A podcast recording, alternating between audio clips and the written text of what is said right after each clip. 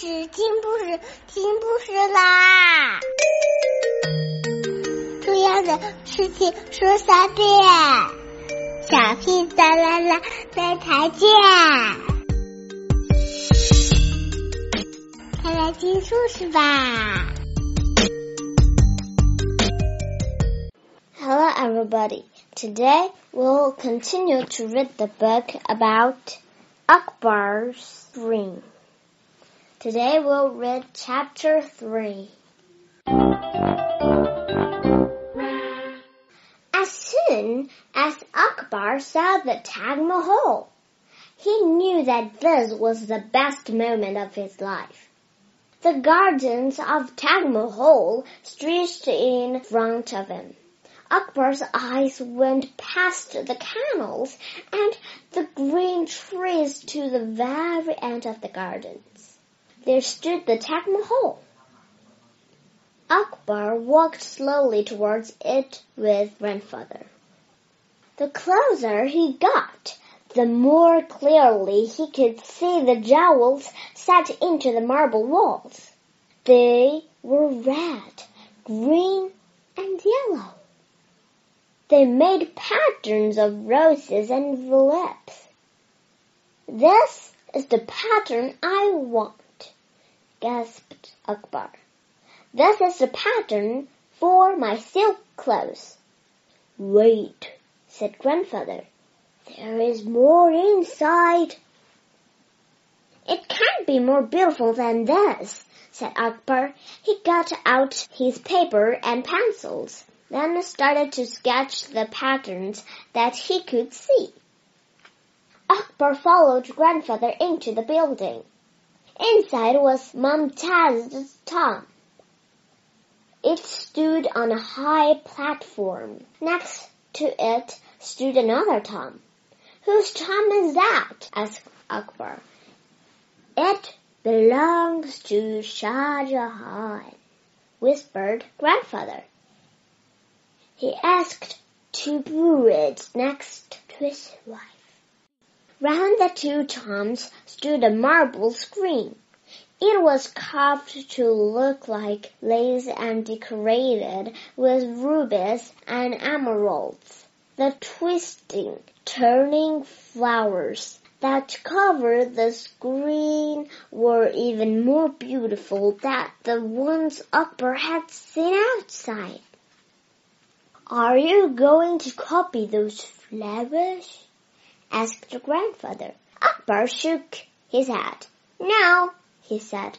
My sketch could never show the beauty of these flowers. When Akbar had seen enough of the tombs, they went back outside. Akbar's mind was thrilling with colors and ideas and patterns.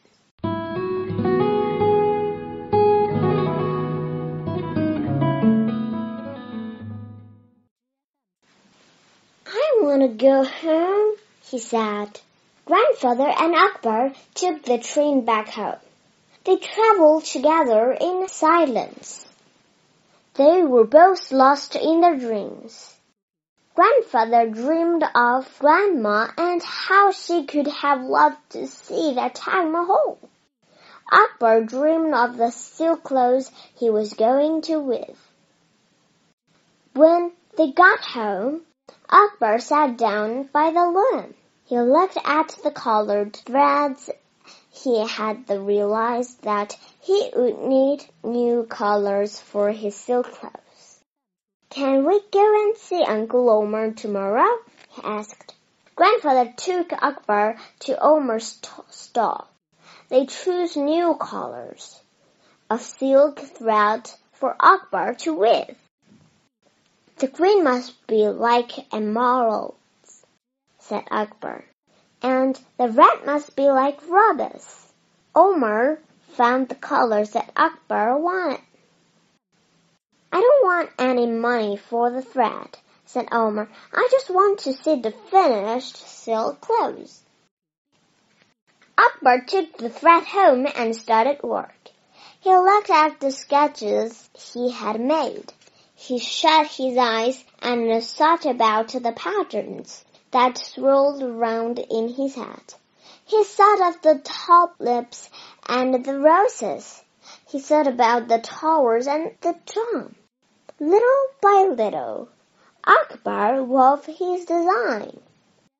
The ideas that were trapped inside his head became trapped in the pattern of the silk. The clothes grew longer and longer. It grew more and more beautiful.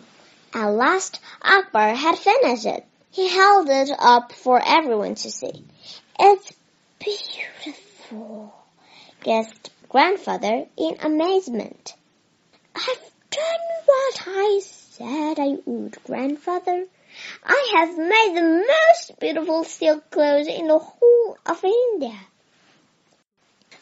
Take it to show Uncle Omar, said grandfather. He will want it to see it. Grandfather and Akbar hurried through the streets. They found Omar at his top. Look, Uncle Omar, said Akbar. Look at what I have made. Uncle Omar could not believe his eyes. He took the silk from Akbar and cradled in his arms. He brushed his fingers tenderly over the clothes. He gazed at the wonderful patterns. Finally, he let out a soft sigh. Akbar, he said, this is the truly the most beautiful silk clothes in India. One day it will be famous at the Taj Mahal. And you will be as famous as Shah Jahan.